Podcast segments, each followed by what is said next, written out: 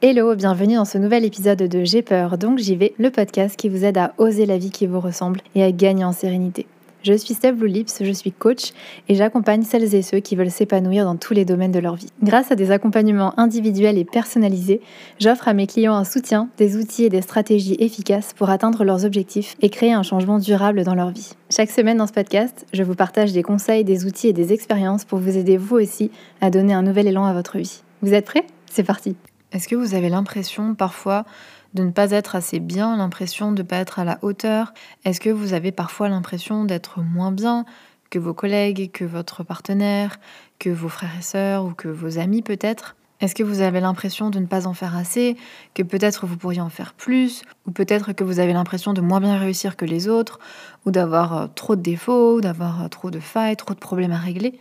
Peut-être que vous avez répondu oui en entendant ces phrases, peut-être que même vous êtes reconnu dans ce que j'ai dit, ou ça vous a parlé. En tout cas, si c'est le cas, sachez avant toute chose que vous n'êtes pas seul.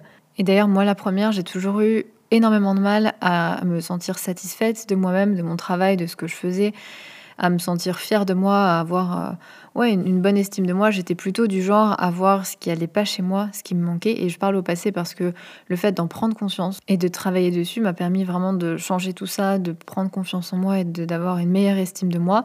Mais en attendant, ça m'a joué beaucoup de tours, et notamment sur le plan pro, hein, clairement, et dans ma reconversion professionnelle, parce que avant de devenir coach et d'accompagner justement des personnes sur ce chemin-là, eh bien j'ai mis un temps fou avant d'oser me lancer, avant d'oser même imaginer, envisager vraiment cette activité sérieusement. Tout simplement parce que j'étais persuadée que je serais pas à la hauteur, que j'étais pas capable, alors même que je savais au fond que ça me correspondait, que ça me passionnait, mais comme je n'y croyais pas, finalement, comme je ne pensais pas en être capable, mais j'ai mis un temps fou avant de me lancer et je procrastinais, je me comparais à d'autres personnes, d'autres coachs, sans réaliser. Et je pense que c'est un grand classique que bah, elles étaient simplement plus avancées sur le chemin et que moi aussi, si je me lance, bah, au bout d'un moment, je vais acquérir cette expérience, ces compétences qui viennent avec le temps, avec la pratique, avec l'apprentissage. Mais en attendant, toutes ces choses que je pensais et qui étaient dans ma tête, elles avaient des vraies conséquences dans la réalité. Et c'est ça qui est fou, je trouve. C'est que des choses qu'on pense sur soi, sur nos compétences, sur nos capacités, sur ce qui pourrait arriver, sur nos chances de réussite, ce sont des choses qu'on pense, qu'on imagine. C'est pas forcément la réalité. C'est des pensées, c'est des choses que qu'on se dit à soi-même, mais qui sont pas forcément vraies. Et pourtant, on pense que c'est vrai puisqu'on est en train de le penser. Mais par contre, ça a de vraies conséquences sur la réalité. Parce que forcément, là, dans mon cas, puisque je pensais que j'y arriverais pas, bah forcément, j'osais pas, je me lançais pas. Et c'est pour ça qu'aujourd'hui, je suis tellement passionnée par la confiance en soi, par l'estime de soi, parce que je me suis rendu compte à quel point on peut s'auto-saboter quand on en manque. Par exemple, on n'ose pas postuler un job, on n'ose pas reprendre des études, par exemple, on n'ose pas même entamer une relation avec quelqu'un qui nous plaît vraiment, parce qu'on est convaincu au fond qu'on n'est pas à la hauteur. On peut passer à côté de choses qui sont vraiment importantes pour nous parce qu'on est convaincu de pas être à la hauteur. On peut être tout le temps en train de porter un masque, pas oser être vraiment soi-même dans nos relations ou au travail, à faire le caméléon pour plaire, pour être apprécié, parce qu'au fond, on manque d'estime de nous et on se dit que bah, si on montre qui on est vraiment, peut-être qu'on va être euh, pas aimé en fait, tout simplement. Et puis pareil, on peut se mettre beaucoup de pression pour être d'une certaine façon, ou pour réussir, ou pour faire plus. On peut s'empêcher parfois d'être ambitieux ou ambitieuse, juste parce qu'au fond, on manque d'estime de nous.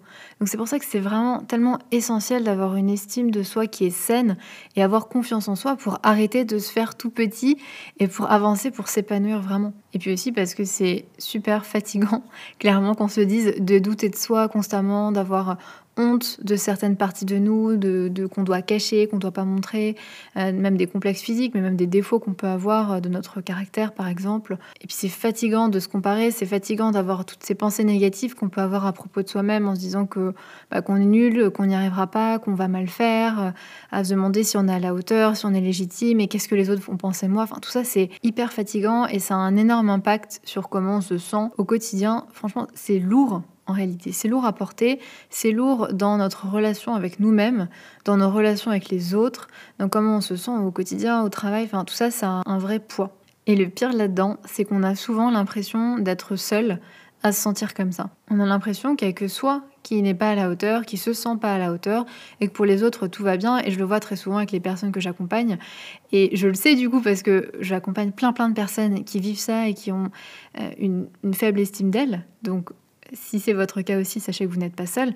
Mais ce qui m'a encore plus frappé, c'est quand il y a quelques mois, j'ai suivi une formation sur la thérapie d'acceptation et d'engagement, qui est une forme de thérapie que j'utilise beaucoup dans mes accompagnements, ou du moins dont j'utilise des outils qui sont extrêmement efficaces. Parce que vous savez peut-être, en tout cas vous l'avez peut-être compris à travers ce podcast, mon approche, ce sont vraiment des accompagnements qui mêlent à la fois du coaching, du questionnement, des, outils de coaching assez classiques, avec aussi des apports de thérapie, notamment celle que j'ai citée, la thérapie d'acceptation et d'engagement, mais pas que, il y a plein d'autres approches, et ça permet vraiment d'avoir une boîte à outils qui est variée, qui est large, pour pouvoir coller au mieux aux besoins de chaque personne, puisque chaque personne va avoir des besoins différents.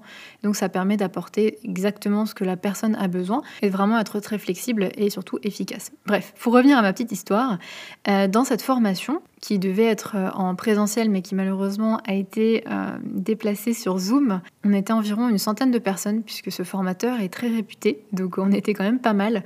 Et principalement des psychologues, psychothérapeutes, des thérapeutes également, et puis comme moi, des coachs. Et pendant la formation, le formateur nous a demandé d'écrire dans la discussion, dans le chat sur Zoom, tous les jugements, toutes les autocritiques, tout ce qu'on pense en fait à propos de nous-mêmes. Et quand j'ai lu et quand j'ai vu défiler dans le chat toutes les réponses, donc de professionnels, de personnes qui aident d'autres personnes, franchement, j'ai cru que j'allais tomber de ma chaise. C'était une déferlante de je suis gros ou je suis grosse, je suis stupide, je suis euh, ennuyeux. Alors, je vous traduis de l'anglais parce que c'est en anglais. Euh, je suis un imposteur, je suis euh, égoïste, je suis. Enfin, vraiment des choses assez horribles. Et le but de cette expérience, c'était de nous montrer que, de 1, on a tous l'impression de ne pas être assez, on a tous l'impression de ne pas être à la hauteur, et ça fait partie vraiment intégrante de l'expérience humaine que de se juger négativement. Personne, ou presque, je ne sais pas, peut-être qu'il y a des, euh, des, cas extrêmement spécifiques que je ne connais pas, mais en tout cas, pour l'extrême majorité des personnes, on fonctionne comme ça. Et la deuxième chose, c'est que on peut pas se débarrasser de ces pensées, on peut pas se débarrasser de ce fonctionnement. Même toutes ces personnes qui étaient présentes à la formation, qui ont les connaissances, qui ont l'expérience, qui ont les outils, eh ben elles peuvent pas se débarrasser de ces pensées négatives sur elles, tout simplement parce qu'elles sont normales parce que c'est un fonctionnement normal. Et c'est même un fonctionnement qui a pu contribuer à notre survie dans le sens où le fait de se comparer aux autres, de se dire ah je suis peut-être moins bien sur ci, ou je sais peut-être moins bien, je sais pas chasser le, mammouth, eh bien euh, ça, pouvait nous aider dans un sens, puisque quand je vois ce qui va pas chez moi, quand je vois ce que je peux améliorer chez moi, bah, ça me permet justement de l'améliorer ou peut-être de le cacher parce que j'en ai honte et donc de ne pas être rejeté du groupe. Et rester dans le groupe, c'était indispensable à notre survie. Parce qu'à l'époque, si on était seul dans notre tribu, bah, on risquait pas de faire long feu. Donc le fait de penser qu'on n'était pas à la hauteur de se comparer, ça a pu même contribuer à notre survie, et dans tous les cas, c'est un fonctionnement qui est normal. Sauf qu'aujourd'hui, évidemment, l'approbation des autres, elle est plus nécessaire à notre survie.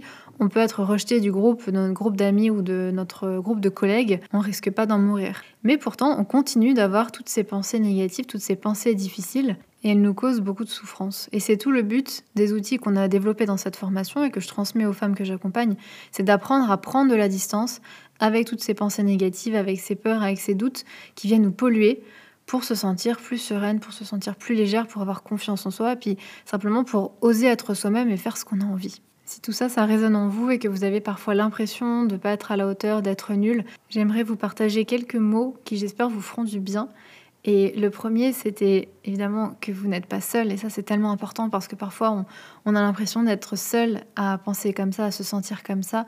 Et je pense que ça fait du bien de prendre conscience que c'est pas le cas, que vous n'êtes pas seul, que vous êtes normal, que vous n'avez pas de problème. Et que ben, l'estime de soi, la confiance en soi, c'est vraiment quelque chose qui peut se construire petit à petit. Et que votre job ou votre apparence ou vos échecs ou même vos réussites, en réalité, ne déterminent pas votre valeur. Et ça, c'est, je crois, tellement, tellement important parce qu'on a énormément tendance à faire reposer notre estime de nous, notre valeur, hein, l'impression qu'on a d'être une bonne personne ou pas, sur des éléments qui sont extérieurs à nous. Par exemple, un travail, est-ce que j'ai un travail qui est plutôt valorisant, où j'ai des responsabilités, où je gagne un bon salaire, où j'ai des avantages, ou ça peut être aussi notre statut social ou notre statut socio-professionnel. Ça peut être aussi notre apparence. Est-ce que j'ai un corps, est-ce que j'ai un physique qui correspond aux standards de la société, qui est jugé beau, hein, tout simplement? Est-ce que j'ai le bon poids, les bonnes formes, euh, ce qu'il faut, là où il faut? Et là, je fais des petites guillemets avec les doigts parce que je déteste euh, cette expression-là. Comme s'il y avait un standard auquel il faut correspondre et si on n'y correspond pas, eh ben, on n'est pas, pas joli, hein, tout simplement. ça peut être aussi notre mode de vie nos choix, les choix qu'on a fait, nos choix de vie, nos diplômes. Est-ce que euh, j'ai un bac plus 5 et donc du coup, bah voilà, j'ai l'impression d'avoir de la valeur? Ou ça peut être aussi notre euh, statut, euh, j'allais dire marital, je crois que ça se dit plus trop, mais plutôt si on est célibataire ou en couple. Par exemple, je sais que j'ai beaucoup de clientes qui, à 30, 35 ans, 40 ans, euh, se retrouvent, soit sont célibataires, soit se retrouvent célibataires. Et euh, voilà, elles se sentent un peu mal par rapport à ça, parce qu'il y a la pression sociale, j'en ai parlé dans l'épisode sur la pression sociale, mais aussi en général parce que, bah oui, euh, qu'est-ce que ça veut dire sur moi si je suis encore célibataire à cet âge-là? Est-ce que ça veut dire que je suis pas assez bien? Qu'est-ce que, Est-ce que j'ai un problème? Donc on peut aussi faire reposer en partie notre estime de nous là-dessus ou même sur notre partenaire. Hein. En réalité, si j'ai un partenaire ou une partenaire qui a un bon statut, un bon job, qui a, je sais pas, des, signes extérieurs de richesse, est-ce que du coup ça veut dire quelque chose sur moi? Est-ce que ça veut dire que moi-même j'ai de la valeur puisque cette personne m'a choisi Et puis ça peut même être, euh, je sais pas, des voyages parfois. Il y a plein de choses en fait qu'on peut utiliser euh, pour euh, soit avoir une meilleure estime de nous-mêmes, soit une moins bonne. Et pour l'exemple des voyages, ça peut être, ben voilà, je fais des beaux voyages dans des beaux lieux paradisiaques, donc je me sens bien avec moi-même. Par contre, si c'est pas le cas, je vais me comparer et me sentir moins bien. Donc il y a plein d'éléments extérieurs à nous qui font pas partie de nous, mais qu'on utilise pour se sentir bien. Hein. Vraiment, clairement, c'est ça.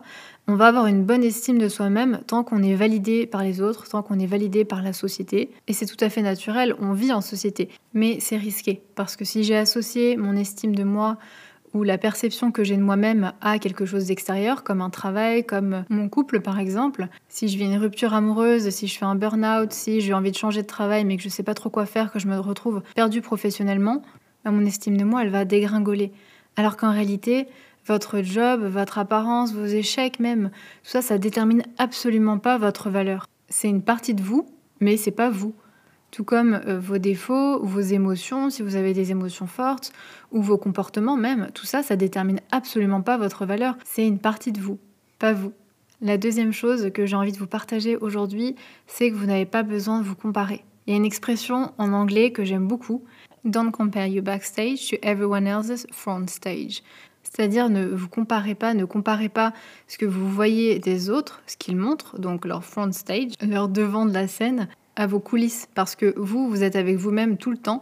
Vous avez une vue sur vos émotions, sur toutes vos pensées et pas sur celles des autres. Et pourtant, on a tendance à se comparer à ce que les gens montrent ou ce qu'ils disent d'eux-mêmes. Et c'est souvent du positif, forcément. Donc c'est un petit peu injuste.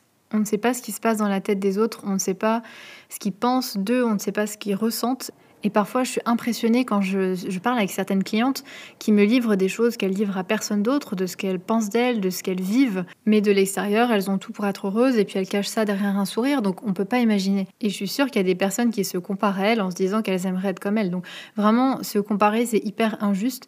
Et puis, évidemment, on voit que ce que les autres ont de mieux. On va chercher chez les autres ce qui nous manque, les qualités qu'on aimerait avoir on oublie un petit peu tout ce qu'eux n'ont pas ou on ne voit pas. Donc forcément, on se sent insatisfait, forcément, on se sent moins bien, et forcément, ça fait un petit peu moins de temps pour voir tout ce qu'on a déjà, nous. Donc vraiment, vous n'avez pas besoin de vous comparer, sauf si, évidemment, ça peut être positif, et je pense que c'est la comparaison qu'il faut garder, c'est lorsque on se compare en se disant, bah tiens, cette personne, elle a telle chose que moi je n'ai pas, bah, peut-être que moi aussi je peux l'avoir. Du coup, c'est dans un sens positif, dans un sens où ça devient moteur pour vous pour avancer, pour peut-être faire des choses que vous aimeriez faire, pour oser des choses que vous n'auriez peut-être pas osé en voyant que les autres y arrivent aussi, mais pas pour vous dévaloriser. S'il vous plaît, n'utilisez pas la comparaison pour vous dévaloriser. Vous êtes tout à fait assez bien tel que vous êtes. La troisième chose que j'aimerais vous partager, c'est que vous n'avez pas besoin de toujours faire plus. Vous n'avez pas besoin de toujours faire plus, plus, plus pour être à la hauteur. C'est OK de faire une pause, c'est ok de rien faire, c'est ok de ne pas avoir 500 000 objectifs et projets. Vous n'avez rien à prouver à personne au fond. Donc voilà, vous n'avez pas besoin de toujours faire plus. Et puis la quatrième chose que j'aimerais vous dire aujourd'hui, c'est que vos erreurs, vos échecs ne vous définissent pas. Avoir vécu un échec ne signifie pas être un échec. Ça ne signifie pas que vous-même, vous êtes nul ou vous êtes raté, vous êtes incapable. Certes, ça fait hyper mal à l'ego, mais ça ne vous définit pas. Vous n'êtes pas vos actions, vous n'êtes pas vos comportements. C'est ce que je vous disais dans le premier point. Et de la même manière, vos réussites ne vous définissent pas non plus. Et ça, je crois que c'est le plus difficile parce qu'on a tendance naturellement à, à, prendre nos réussites, à prendre nos victoires, à prendre les compliments comme euh, bah, le signe qu'on a de la valeur, qu'on est une bonne personne, qu'on fait les choses bien, qu'on est à la hauteur. Et en réalité, c'est aussi dangereux parce que ça veut dire que dès qu'on a un échec, du coup, bah, on se prend en pleine face et qu'on on se sent moins que rien. Donc ni vos échecs, ni vos réussites ne vous définissent. Vous avez de la valeur quoi qu'il en soit. Et puis, c'est mon cinquième point, vous méritez d'être apprécié et d'être aimé tel que vous êtes. Je sais à quel point se montrer imparfaite, à quel point se montrer vulnérable avec des failles, avec des défauts, ça peut faire peur. Mais sachez que même quand on fait tout parfaitement, on risque d'être critiqué, on risque d'être rejeté. Donc ce que les autres font, ce qu'ils pensent, c'est pas sous votre contrôle. Donc ça peut faire peur, surtout quand on a tendance à essayer de contrôler ce qu'on fait, ce qu'on dit, comment on se comporte pour plaire. Mais en même temps, ça donne énormément de liberté parce que ça veut dire que vous pouvez être vous-même, que vous pouvez montrer la vraie personne que vous êtes derrière le masque, derrière la personne qui s'adapte à tout, qui est hyper euh, caméléon. Vous pouvez être la vraie vous parce que quoi que vous fassiez, vous pouvez pas contrôler ce que les autres vont penser ou faire ou euh, dire sur vous. Donc autant être libre d'être vous-même et puis surtout parce que vous méritez d'être aimé tel que vous êtes. D'ailleurs, vous-même, sans doute, vous aimez des gens qui ont des tas de défauts, qui ont des tas de travers, et c'est OK. Bah pour vous, c'est pareil. Vous méritez d'être apprécié, d'être aimé tel que vous êtes. Et enfin, et je crois que c'est le plus important de tout ce podcast, c'est de ne pas croire ce que vous pensez. Ne croyez pas tout ce que vous pensez. Je vous le disais au début, mon cerveau me disait que j'en étais sûrement pas capable, que avoir un job qui est passionnant et ne pas avoir de patron, qu'être son propre patron, c'était réservé aux plus chanceux, que c'était pas possible pour moi. Et ces pensées, ces croyances que j'avais me bloquaient dans une vie pro qui me satisfaisait pas du tout. Et c'est juste des pensées, c'est juste des croyances. Et si j'avais continué de les écouter, je pense que je ferais pas ce podcast aujourd'hui, que je serais sans doute toujours dans un boulot chiant à mourir, à compter les jours avant le week-end. Quand on se sent pas à la hauteur, on peut avoir tendance à se censurer. On va aller tuer nos vraies, nos vraies envies, nos vraies idées, j'allais dire, dans l'œuf. On va rester dans une situation qui ne nous convient pas parce qu'on pense de toute façon qu'on n'est pas capable d'avoir autre chose ou qu'on mérite pas d'avoir autre chose. Mais nos pensées, ce sont juste des pensées, elles sont pas forcément vraies. La preuve, c'est qu'aujourd'hui, j'ai lancé ma propre activité, je fais un job qui est passionnant, j'ai accompagné plus de 50 femmes en coaching individuel, je vis de mon activité, je m'éclate, donc mes croyances, mes pensées, elles n'étaient pas vraies. Et pourtant, elles ont un énorme impact, et je vous le disais au début, sur ce qu'on fait ou sur ce qu'on ne fait pas, et sur notre vie. Donc n'écoutez pas toutes vos pensées, n'écoutez pas tout ce que votre cerveau vous dit, surtout si vous savez que vous avez tendance à manquer de confiance en vous, parce que vous avez du coup sans doute tendance à énormément sous-estimer votre vrai potentiel, ça c'est quelque chose que je vois énormément chez les personnes que j'accompagne, qui se dévalorisent énormément. Donc n'écoutez pas toutes vos pensées, elles n'ont pas à définir votre réalité et ce qui est possible pour vous. Vous pouvez décider ce que vous en faites. Et ça, c'est vraiment tellement essentiel. Donc, je vais le répéter, vous pouvez décider de ce que vous faites de ces pensées. Soit vous pouvez les écouter, et donc vous limitez, ou vous pouvez les laisser être. Vous pouvez laisser ces pensées être là et quand même oser. Vous êtes assez, vous êtes à la hauteur et vous méritez d'avoir la vie qui vous plaît. Vraiment. Et moi, j'aurais énormément, énormément aimé et eu besoin que quelqu'un me dise tout ça à l'époque. Ça m'aurait permis de gagner énormément de temps et surtout énormément en sérénité, en légèreté et en, en bien-être en fait général. Donc c'est pour ça que ça me tient autant à cœur aujourd'hui de vous partager tout ça, de vous dire tout ça. Donc j'espère que ça vous aura fait du bien d'entendre ces mots. N'hésitez pas également si vous pensez que ça ferait du bien à quelqu'un d'autre à lui partager cet épisode du podcast. Et puis, si vous souhaitez travailler main dans la main en coaching individuel avec moi, je vous invite à réserver un appel découverte. C'est un appel de 30 minutes qui est offert pour échanger sur votre situation, vos besoins, voir comment on peut travailler ensemble. Vous pourrez décider si un accompagnement est fait pour vous et si vous souhaitez vous lancer dans l'aventure. C'est évidemment sans engagement, donc je vous mets le lien dans la barre de description du podcast. En attendant, je vous souhaite une bonne journée et à jeudi prochain. Ciao Merci d'avoir écouté cet épisode de J'ai peur donc j'y vais. Retrouvez-moi sur mon site internet stefbluelips.com, s t